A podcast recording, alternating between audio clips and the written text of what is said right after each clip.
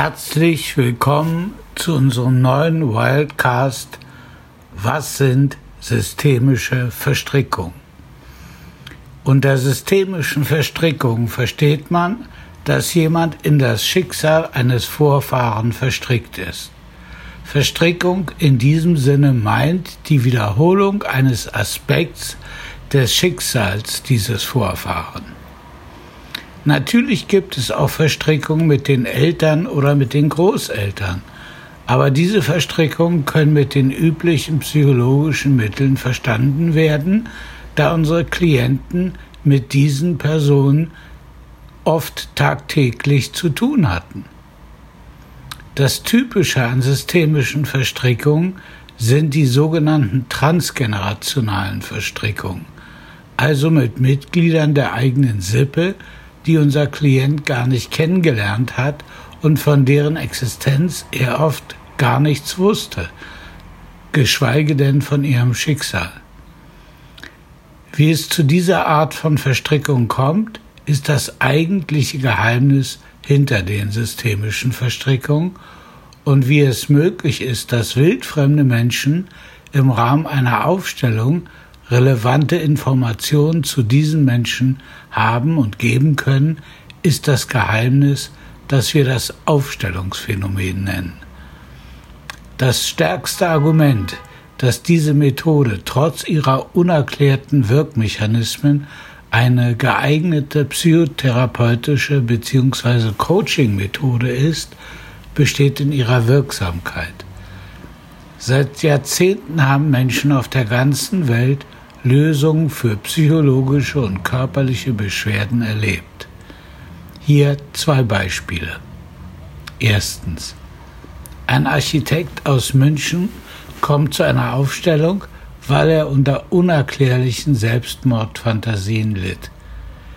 In seinem Leben gab es weder im persönlichen noch im beruflichen Kontext oder im gesundheitlichen Probleme, die solche Fantasien erklären ko konnten.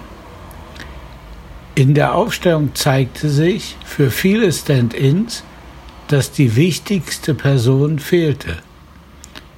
Der Klient sagte, dass er nicht wüsste, wüsste, wer das sein könnte.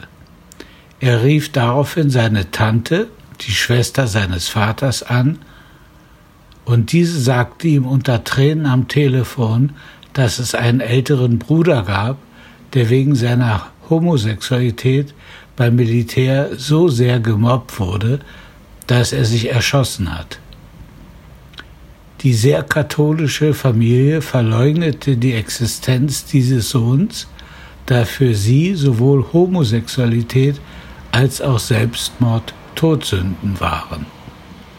So wusste unser Klient gar nicht, dass er noch einen Onkel väterlicherseits hatte. Es zeigte sich dann, dass er mit diesem Onkel identifiziert war. Nachdem diese Identifikation aufgelöst war, erlebte der Klient eine große Erleichterung. Und wie er Jahre später berichtete, hat er seitdem, hatte er seitdem nie wieder Selbstmordfantasien. Beispiel 2. Eine verheiratete Frau über 50 mit zwei Kindern berichtete, dass sie einerseits nur gute Erfahrungen mit Sexualität gemacht hatte und auch Spaß daran hatte. Gleichzeitig hatte sie aber auch eine unerklärliche Angst im Zusammenhang mit Sex. In der Aufstellung zeigte sich dann, dass ihre Urgroßmutter mütterlicherseits im Kindbett gestorben war. Und die Tochter dieser Urgroßmutter, ihre Großmutter, war durch den Tod ihrer Mutter so traumatisiert, dass sie schwanger werden und damit Sex für lebensgefährlich hielt. Ihre Tochter, die Mutter unserer Klientin, ist mit dieser Einstellung groß geworden und hat sie unbewusst und ungewollt an ihre Tochter weitergegeben.